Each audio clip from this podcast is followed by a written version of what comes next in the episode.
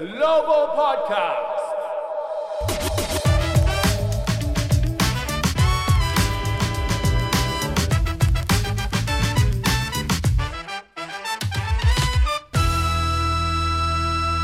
Hello everyone! ウィザーズグローバルポッドキャストへようこそザック・イクマです昨日はウィザーズデトロイトでオーバータイム勝利なんとか勝って連敗を3で止めました次はホームでユタジャズ戦。そしてその後もまたロード。今度はアウェー6連戦ということですごく厳しい日程なんですがチームにこのタフな12月のスケジュールなんとか踏ん張ってほしいところです。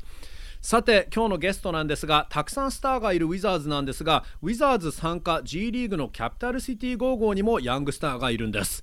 GM のアンバー・ニコルズさん。今年の1月にアシスタント GM から昇格したんですが G リーグ史上2人目の女性 GM そしてアンバーさんは29歳という若さ今日はアンバーさんにたっぷりと伺いますそれではインタビューです Take a listen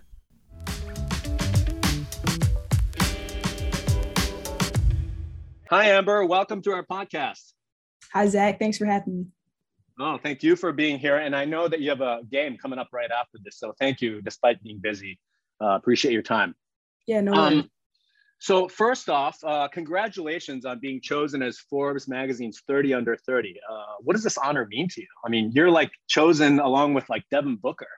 Yeah, I know. I'm I'm extremely excited to be um, amongst this this group of just you know outstanding athletes, creatives, uh, you know, business executives, um, pioneers. It's just it's just awesome to be included amongst this group, um, and it's just a testament to you know just my hard work um, and just you know everything I've been through so far uh, with the game of basketball. So I'm just very thankful.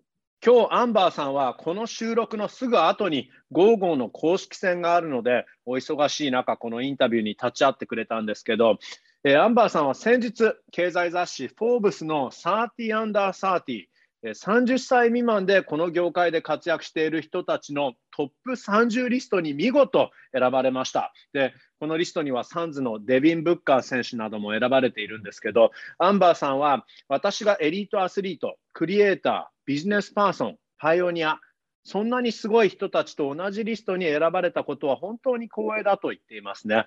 私の日々の努力が業界に認めてもらって表彰されたことが本当に嬉しいと、本当に感謝していると言っています。When you were、um, appointed, uh, hired as GM in January of this year, uh, take us back to that day. What was that day like for you? So it was just a, a regular day. I was in Clearwater, Florida. Um, I don't know if you remember, but the Go Go actually did not play in the bubble as the Go Go. But what we did Mhm. instead was assign um, five affiliate players uh, and Cassius Winston um, to the Erie Bay Hawks, which is the affiliate for the New Orleans Pelicans. They're now the Birmingham Squadron. And so I was on my way to the airport to pick up players and coaches. And all of a sudden, my phone just starts going off, and everybody's like, "Yo, you just got Woj bomb! Um, congratulations!" on the promotion." and so I couldn't even check my phone at the moment because I was driving. But it was just an awesome moment to experience, um, and I'm just so grateful for Tommy and, and Ted for giving me the opportunity um, to to be the GM for the Go Go. Excellent, excellent. So it was actually Woj who broke that story, and that's how you find out through your friends and family, I guess, when they kind of blew up your phone, or Well, well, I knew that I was getting promoted. Uh, Okay. Tommy and I had had the conversation previously. Um, I was able to kind of, I guess, prove, um, you know, my worth and my work ethic uh, a couple months prior to going to the bubble. Um, and they saw fit for me to uh, transition and promote me into the GM role. Um, but Mhm. when the news broke to the public, it was it was a Woj bomb. So I was I was you know definitely surprised um, that that's how it was, that that, Well- that that's how it's broken. Yeah. you know you've made it in this industry and i know you have you know much also huge um, goals as well but i mean you know you've made it to a certain point when woj tweets about you right so that's yeah, huge it's crazy. It's crazy. I had the tweet framed in my apartment right now. So Oh. wow very Crazy. cool very cool so what you printed it out and then it's framed yeah, yeah. Wow, that's very cool. で、今年の1月に GM 就任が決まった時はどんな思いだったのですかと 聞いたのですが、その日はフロリダのクリアウォーターにいたということなんですけど、えー、ご存知の通り昨シーズン、ゴーゴーはチームとしては G リーグでプレーしませんでした。えー、コロナの関係でオーランドのバブルで短縮されたシーズンが行われたんですけど、キャッシャー・スウィンストン選手含むゴーゴーの選手5人がペリカンズ傘下のエリー・ベイホークスに派遣されてプレーしました。で、アンバーさんはその GM 就任が、えー、まあ公に発表された日っていうんですかね、その日、空港に選手とコーチを迎えに行く途中だったんだけど、携帯が何度も突然鳴り出して、それがなぜかというと、どうやら ESPN のエイドリアン・ウォジナロースキー記者がアンバーさんの昇格についてツイートをしたそうで、みんな Woj bomb されたねと、おめでとうとメッセージを送ってくれたそうなんですけど、まあ、アンバーさん運転中だったから、実際そのツイートをすぐ見ることができなかったんだけど、本当に嬉しかったし、トミー・シェパード GM とテッド・レオンシス会長に感謝の気持ちでいっぱいだと。で、実際、ウォジ記者のツイートで就任のことを知ったのではなく、すでにトミー・シェパードさんとはその2ヶ月くらい前から昇格の話があったと。で、私は GM にふさわしい、えーと、トミーは評価してくしてくださったと。で、ただ、公に発表されたのが、ウォジ記者のツイートを通してだったので、えー、まあ、ウォジ記者のツイートにもびっくりしたし、今、実はそのツイート、実際のそのウォジ記者のツイートをプリントして額に入れて家に飾っているそうなんですよね。いや、すごいですよね。ウォジ記者にツイートされるっていうのはね、もうこの業界でスターだという証拠ですからね。Just want to ask about sort of your career path. Um, when you first graduated, uh, I think out of grad school, um, and then you went to the Sacramento Kings to work in their sales office, right? So, I mean, you did. I guess you felt like you needed to do whatever you you whatever it took to make it into the NBA, to get a job in the NBA. Was that kind of the thinking?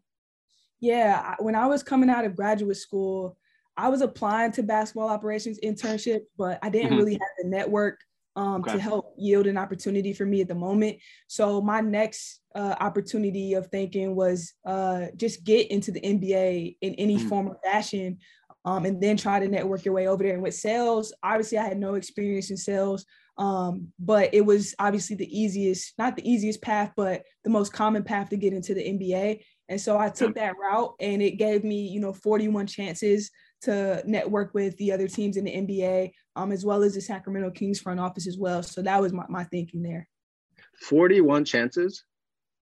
There's 41 home games in the season. Ah, okay, okay. So uh, when the when the when the visiting team comes, you've got you know 41 opportunities to to network with the other team. So that that was my thinking. I'm sorry I broke it down like that, but no, no, that actually makes sense. And, you know, I should have caught on, but uh, that makes full sense, total sense. Um, you know, just seeing how I know Tommy Valley's the time before games when visiting teams come in, you know, the time he spends talking to other teams' personnel and front office folks, that makes all the sense in the world.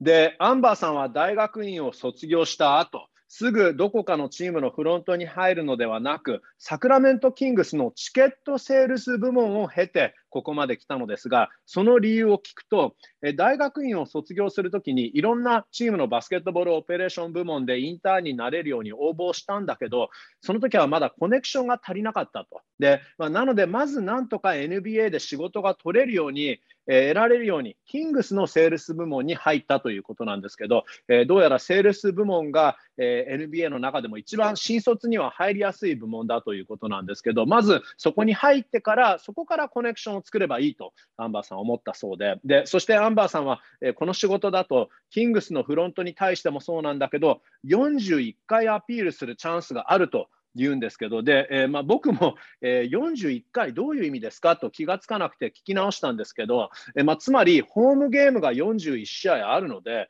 えー、NBA は1シーズン82試合ですからね、だからホームゲーム41試合、えー、なので、その時のビジターチームのフロントと交流などをしてコネクション作り、ネットワーキングができるという考えだったそうなんですよね。いや、すごい賢いですよね。えー、すごくなんか作戦を練ってる感じに見える、あの聞こえるんですけど、まあ、確かに、え、試合前、トミー・シェパードさんを見ていても、必ず相手チームのフロント陣と試合前に、え、情報交換をしてますからね。Another thing that caught my eye, which I thought was interesting, was when you were trying to get into basketball ops, like uh, on whatever team it was. Uh, you also started a blog then, right? What was the reason behind that? So my blog was um, essentially what most people would call a portfolio for me. I just okay. wanted something that I could have uh, that if I did meet a decision maker or someone that you know, could speak on my behalf in regards to an opportunity that I had something that could showcase, you know, my work ethic and my knowledge.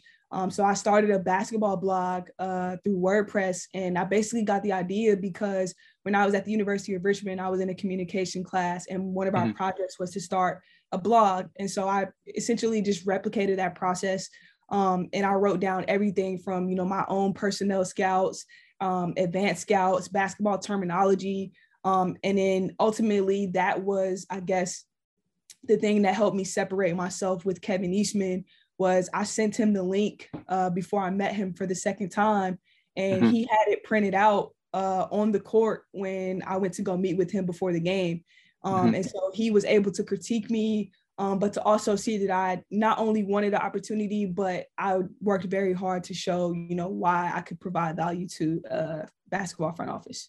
えー、さらにアンバーさんの経歴で面白いなと僕思ったのが、えー、バスケットボールオペレーションつまりフロント系の仕事を探している時その仕事を始める前にアンバーさんはブログを立ち上げたんですよね。でそれも、えー、アピールにつながったということなんですけど、まあ、アンバーさん曰く、えまあ、履歴書の他にブログでもアピールしたかったと。でいつかどこかであるチームのフロントの人に出会えた時にアピールに役に立つんではないかと思ってブログを立ち上げたと、え自分の日々の努力をそのブログを通して表現できればと思ってワードプレスを使って立ち上げた、えー、リッチモンド大学時代にもコミュニケーションのクラスでブログを立ち上げるプロジェクト、えー、があったのでそのブログを書く経験はあったということなんですけど、まあ、このバスケブログでは選手のスカウティングリポートアドバンススカウティングリポート、つまり相手チームについてのリポートですよね、対戦相手のね、えー、バスケ用語のリスト。などを書き上げて、でそれがケビン・イーストマンさんに会ったときに評価してもらったということなんですけど、えー、ちなみにイーストマンさんは誰かというと、えー、当時、クリッパーズのフロントの方で、えアンバーさんをいずれウィザーズにつなげてくれた人なんですけど、えイーストマンさんにアンバーさんが1度目会ったときはあまりアピールができなかったと、えでそこで2回目に会ったときには、このブログがあったので、当時、え面談の前前にそのリンクを彼に送って、で、えー、まあ、するとイーストマンさんに実際にその、えー面談で会った時に彼がそのブログをプリントして持ってきてくれたと、えーまあ、そしていろいろアドバイスもしてくれたし、えーまあ、そのブログを通して、えー、彼に、えー、そのアンバーさんの努力と NBA チームのフロントにいかに貴重な存在になれるかというアピールができたということなんですよね。After graduating from grad school, like what's it been about five, six years? Like, did you ever imagine your rise would be this fast? I did not at all. I had no clue. I was not yeah. expecting to be sitting in this chair this early. Um, but I'm definitely thankful uh, that the opportunities have presented themselves. Um, mm-hmm. But yeah, it's, it's been a very short amount of time. I was an intern with the Wizards in 2016, 17. Um, mm-hmm. we're going in, we're in the 2021 22 season right now. And that's just a testament to Tommy's belief in diversity um, mm-hmm. and diversity of thought. Uh, he didn't think twice about promoting me. Uh, he told me the plan before I even, you know, presented it to him that I was interested in, you know, interviewing for the GM role. He had already, you know, had his, you know, mindset, you know, on promoting me to that role. Um, and the mm-hmm. same thing with Mike. He, you know, felt like Mike was the correct person for the job the entire time. And so that's just a testament to him.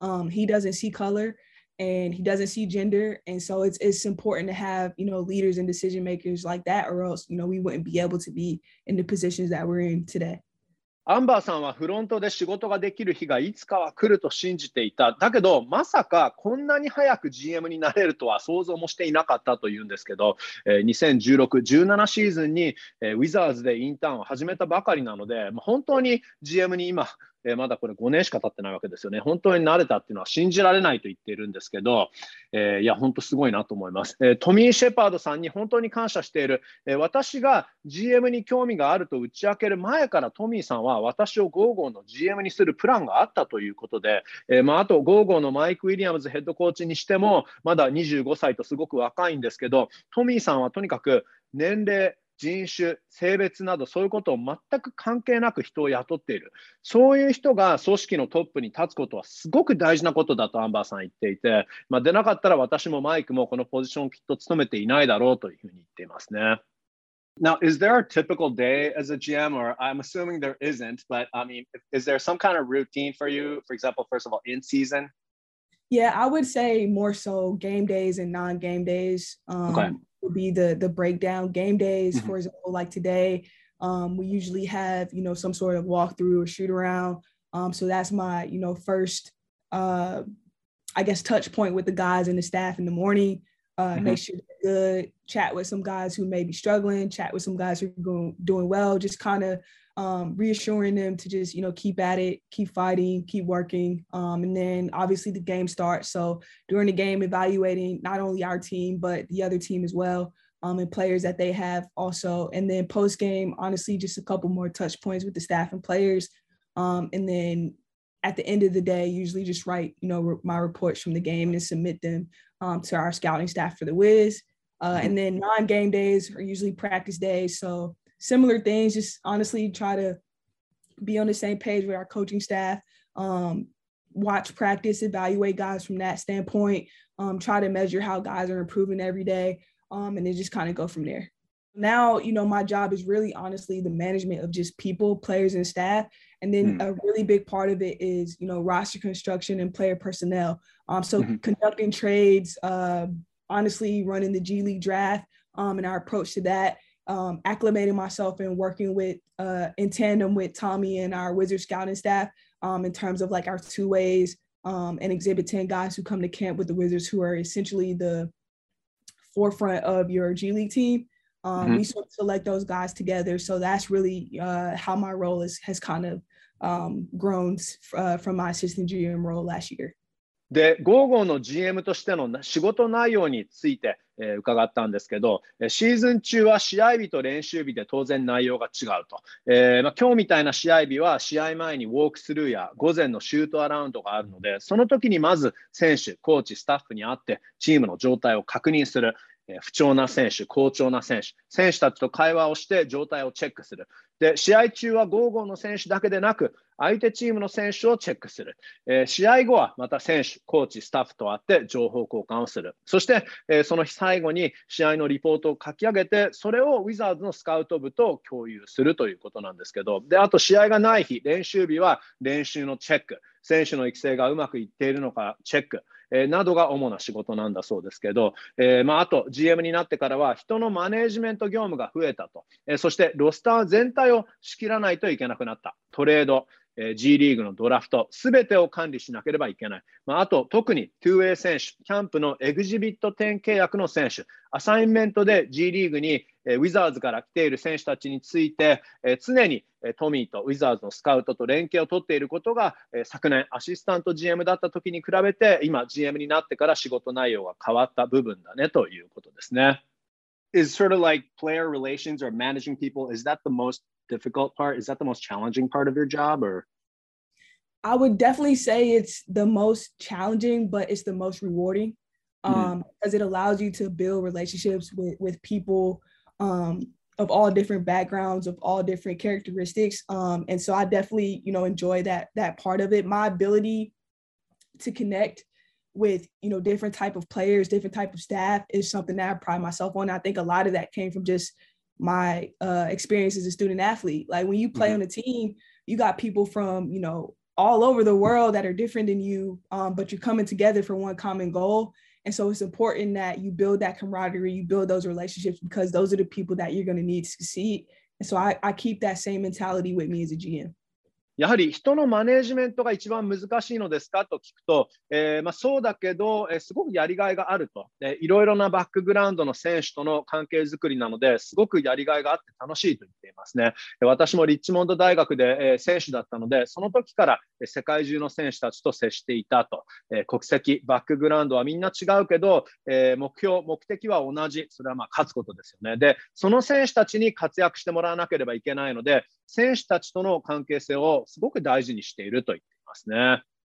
I mean, how much does it help to be in the same building, having the same offensive, defensive schemes, same terminology? Um, how much does it help in, you know, needless to say, developing players, but probably even to keep the players motivated? Yeah, I think it's absolutely pivotal. Um, and I think it is what separates us as, you know, an organization is um, we just do things, you know, top notch in terms of just acclimating and integrating, you know, both clubs. um, mm-hmm.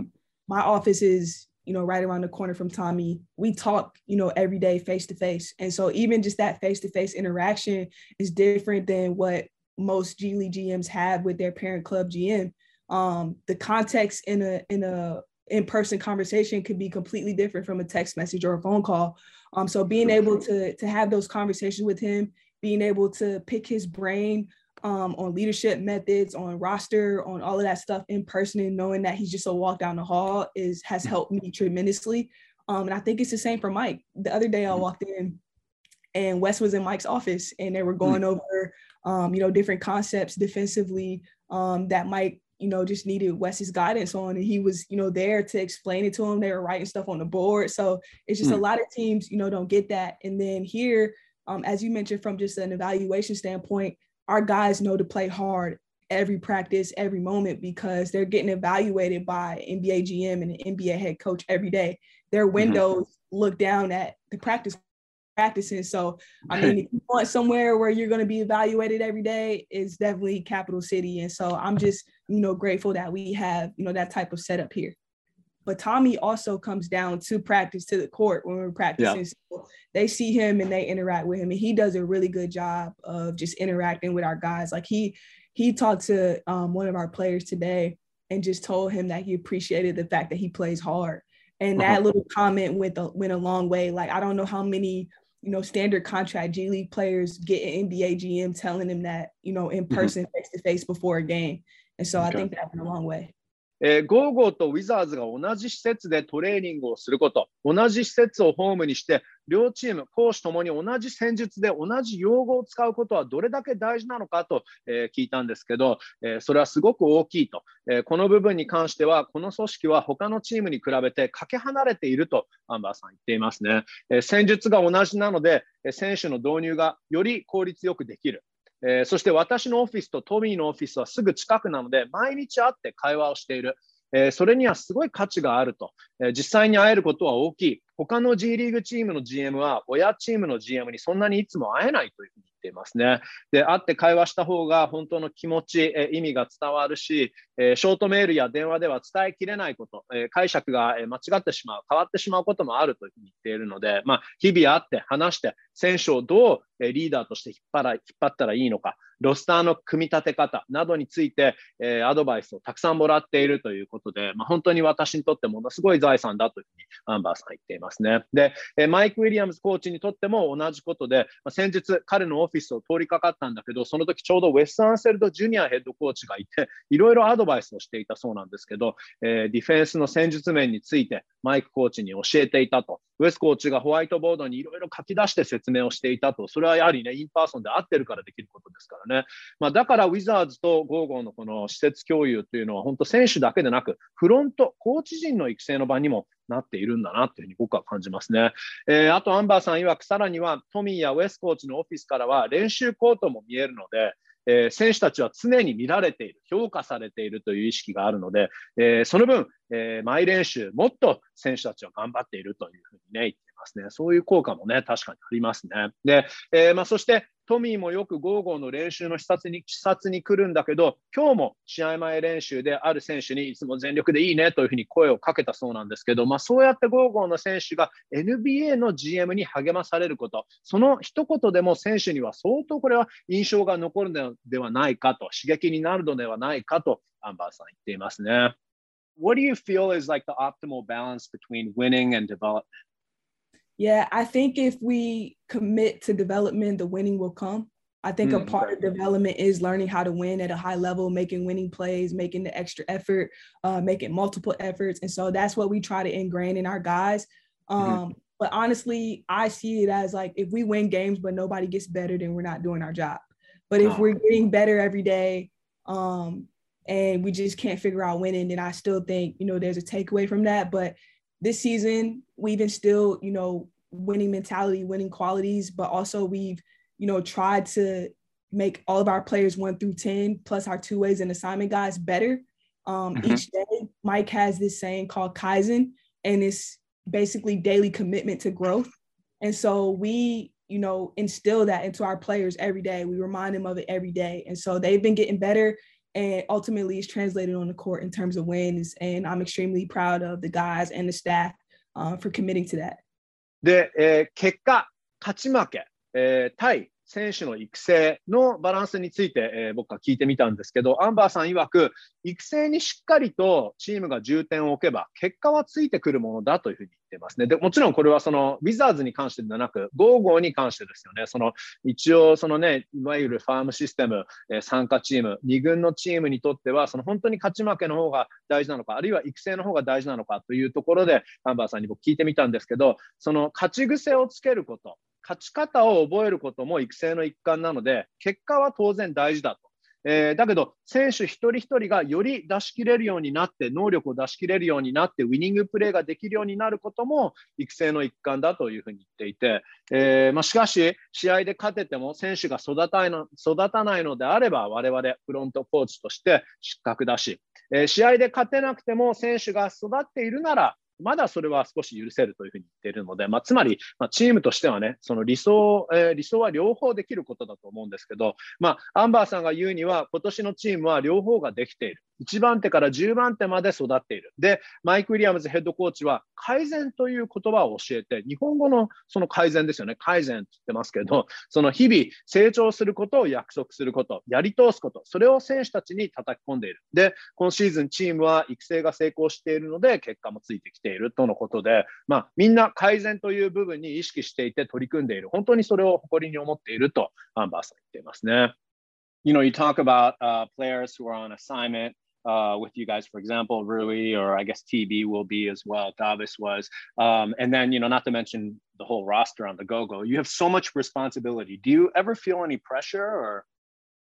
I don't really feel any pressure because this is you know my passion, um, and mm. it's what I love to do every day. Um, mm-hmm. And I just couldn't imagine not, you know, being around basketball every day. So it's something that, you know, I love to do. Um, and those guys have been great. And honestly, again, like that's the benefit of having your G League organization in the same building is that, you know, Rui can get reps with us. Um, T- TB can get reps with us. Davis can, you know, rehab from, you know, injury with us. And so those guys, obviously the the importance of of it is them getting reps, but from what they bring from a veteran standpoint and the level of sense of urgency that you need to play with to be at the NBA level is good for our guys to absorb. Mm. So it's a win-win situation for them and us as well. アンバーさんは調整するウィザーズの選手、えー、八村選手、えー、いずれはトーマス・ブライアント選手、先日はベルタン選手を預かったり、えー、さらに 2A 選手、55にも選手が今 11人いますが、その責任重大でプレッシャーは感じないのですか？と聞いたんですけど、えー、これが私のパッションなので、プレッシャーは感じないと。バスケ、この仕事が大好きなので、バスケ関連の仕事をしていないことを考えると、もうそんなプレッシャーなんて感じてられないというふうに言っていますね。まあ、そして仲間がみんな最高なので、本当この仕事は最高だというふうに言っているんですけど、まあ、繰り返し言うけど、えー、G リーグのチームがこうやって NBA の親チームと一緒の施設にホームを設けていることのメリットは、まあ、例えばルイや TV が我々と練習回数を重ねられること、えー、ダービスも怪我明けの調整を我々とできること、それは確かにそのウィザーズがアウェーだとあのチームとの練習っていうのはできなくなってしまいますから、もしホームに残りだと、この場合、えー、ゴーゴーと練習ができるわけですからね。なので、まあ、彼らからするとそうやって調整ができる。一方、ゴーゴーの選手からすると NBA で活躍している選手と練習できることのこの価値、え NBA で活躍するにはどれくらいの危機感必死さを持ってプレーすることが必要なのかというのをそれをゴーゴーの選手が身近で見て吸収できる機会だというふうに言ってるわけですよね。つまり、まあ、TB 選手、ダービス選手もそうですけど、その八村塁選手が55で練習することによって、55選手、55にいる選手の底上げになるわけですよね。まあ、だからウィンウィンなんだというふうにアンバーさん言っています。I know you were a former player uh, at Richmond and you talked about that a little bit too, but uh, why did you want to feel like why did you feel like you want to go into the front office, not coaching, for example, or you know other aspects of the game? Yeah, um, personally, I just didn't think I had the the patience uh, for coaching. Um, okay. Just in terms of just all that comes with it. I know, you know, as a player, like just the difficulty of trying to um, plan, you know, for games and, and all of it. And I just didn't see myself, you know, doing that. And what mm-hmm. really intrigued me about the front office is, is that I love trying to figure out what types of characteristics of players mesh well together hmm, um, okay. to, to produce a really good product on the court. Like that's what I'm fascinated with. And so once I figured out that, you know, a GM is, you know, who constructs the roster, who brings, you know, these types of players together, and then you're able to see the result on the court, that's when I figured out, you know, that's what I wanted to do. Okay. It's like putting together a puzzle, I guess. And yeah, it's a very complex, but very organic and you never know. It's like a chemical experiment, right? You never know what's going to happen until never you get know. the players together. And the beauty you know? of it is you can always change it. Right, that's true. Uh, you can, you can. uh, the fans can't. Uh, the outside observers, we can just be like, hey, what, what can what can they do to improve the roster? リッチモンド大学では、えー、選手だったということですが、まあ、そもそもアンバーさんはなぜコーチングではなくフロントに入りたいと思ったのですか？とえ聞いたんですけど、まあ、私はおそらくコーチになる忍耐強さがないと思うとアンバーさん言うんですけど、まあ、選手時代からそれは見てきていることで、1試合1試合のゲームプランがどれだけ大変か分かっているので、ちょっと自分には向いていないかなと思ったとアンバーさん言うんですよね。だけど、フロントの仕事の魅力は、どういう選手が誰とどうフィットするかを追求しないといけないところが面白いと。えそうやって強いチームを作ること。それが私にとってすごく面白い魅力を感じる部分だというふうに言っていて、まあ、選手を獲得してロスターを組み立てるのが GM の仕事でその結果がコート上ですぐ見られるわけだから、まあ、私はそういう仕事をやりたいと思ったというふうにアンバーさん言ってますね。で、あの一つ素晴らしいことは、これ僕も聞いた時、へ面白いことを言うなと思ったんですけど、そのチームが嫌なら入れ替えもできるからねとアンバーさん言うのですけど、まあ、本当それって GM しか言えない言葉ですよね。我々ファン、えー、メディアはそういうのは仮想的にしかできないことですからね。One last thing, um, you know, having been chosen, uh, you know, as a 30 under 30 in Forbes and just, you know, getting out there in the news. I mean, you're a role model now, you know, so how are you enjoying your position as that? And also, have there been like, you know, young women or little girls even come up to you and say, hey, I want to do what you're doing someday? Yeah, I would definitely say that that's something that I look forward to, you know, with all that has come, you know, with mm-hmm. this, with these, um, I guess, uh, awards and recognition is just knowing that you know what i'm doing is going to make um, the next person that look like me their journey a little bit easier a little bit more comfortable. Uh, people are going to be a little bit more receptive um, to having them in this space. And so that's something that i take you know pride in. Um, and i love when young women and young girls come up to me and say i want to be a gm i want to i have so many conversations with women that aspire to be here um, and I'm all ears. I give them complete and total access to me. They can call me and text me anytime. Mm. And I'm super engaged, offering them whatever advice it is that they need because I know that when I was trying to make my way here, that I had really strong women and mentors that I could lean on um, to do the same thing for me. Hmm. Uh, for example, what's been kind of the advice that might have helped you get to where you are now? Yeah, honestly, the the best advice I've probably ever received is like be where your feet are. Um, mm-hmm. You mentioned earlier like that it was kind of a fast rise, but to be honest, when I was you know in the process of it, I just focused on my opportunity that I had at the time and just focused on trying to be the best that I can be in that role. And this ultimately led to me, you know, getting promoted to the next role. But I try to focus on where I am, um, and I honestly just try to stay as humble as possible. Okay. And is that kind of the advice that you tell young people then? Definitely. And then I also tell them like don't put a ceiling or a box on yourself. Don't limit hmm. yourself. Mm-hmm. Um, one thing that was big for me when I was in sales is sometimes you can't see your opportunity and you want to give up. Um, mm. But you have to keep telling yourself and speaking your opportunity into existence, or otherwise you'll give up before that door opens. So I just try to tell them to commit to what it is that you want to do wholeheartedly, um, and just don't give up until it comes.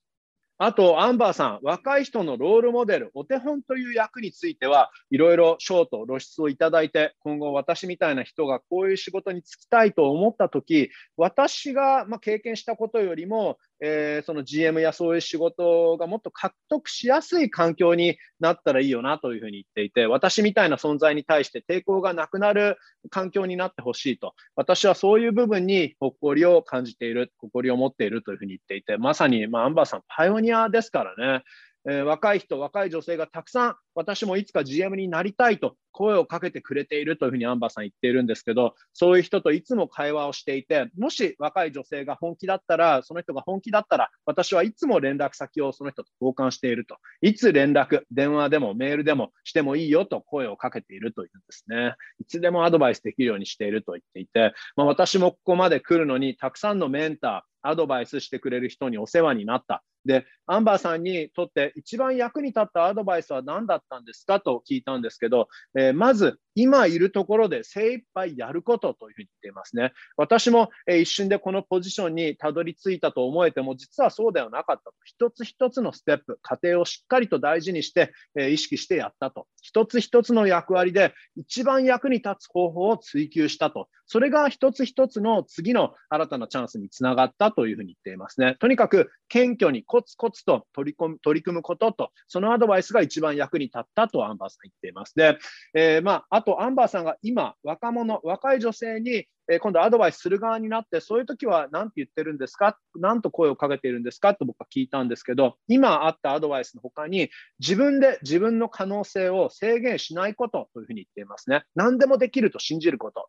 私がセールス部門で働いて、自分が本当にやりたい仕事がまだできていない時でも、自分がやりたいことを追いかけ続けた。とにかく諦めないこと。やがてチャンスは誰にでも来るけど、チャンスが来る前に諦めないようにしないといけないと。いうことですね。まあ、本当にやりたいことがあったら、絶対その夢は捨ててはいけないと、アンバーさん言ってますね。Coming up in a bit, uh, you have a game against uh, the Delaware Bluecoats, a very good team, actually, right? And it's a 1 p.m. Uh, weekday game. I think uh, you guys played an 11 a.m. game uh, the other day in Toronto. Like, is that the way it is in the G League? Yeah, that's a staple of the G League. Um, usually to kind of help out our, our business side and to try to generate a, some revenue, we try to uh, time games so that families, businesses, um, all of those can, you know, use the go-go game um, as means of entertainment. Um, and mm-hmm. so that's something that we, we try to work with our business staff on. But our guys have been great about it. Um, they've been very receptive to it. And so I'm just, you know, glad that we have a good group that's, you know, willing to, to play so early. Yeah, you guys. I think those uh, G League guys were at the Wizards game the night before. Actually, some of those guys played in the game, right? In yeah, Toronto, yeah. the night before, and then I think, Isaiah, yeah, and then we, yeah. we came out the next day and we we jumped out to a 20 and 0 lead. So those guys are have been really good from a preparation standpoint. So we hope that they replicate that today. That's amazing. Yeah, I think uh, Isaiah. I mean, that's like the beauty of being 19, right? You can recover fast. But I think yeah, they were playing like 12 hours later, so that's amazing. Yeah. Um, all right. Well, thanks again, and good luck today. Thank you so much.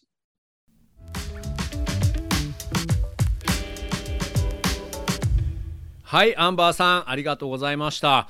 えー、このインタビューの収録の30分後にはゴーゴー対デラウェアブルーコーツ 76ers 参加のチームですね、えー、との試合開始でとてもお忙しい中今日インタビューをさせていただきました。で、えー、この試合ティップオフが平日なのに13時。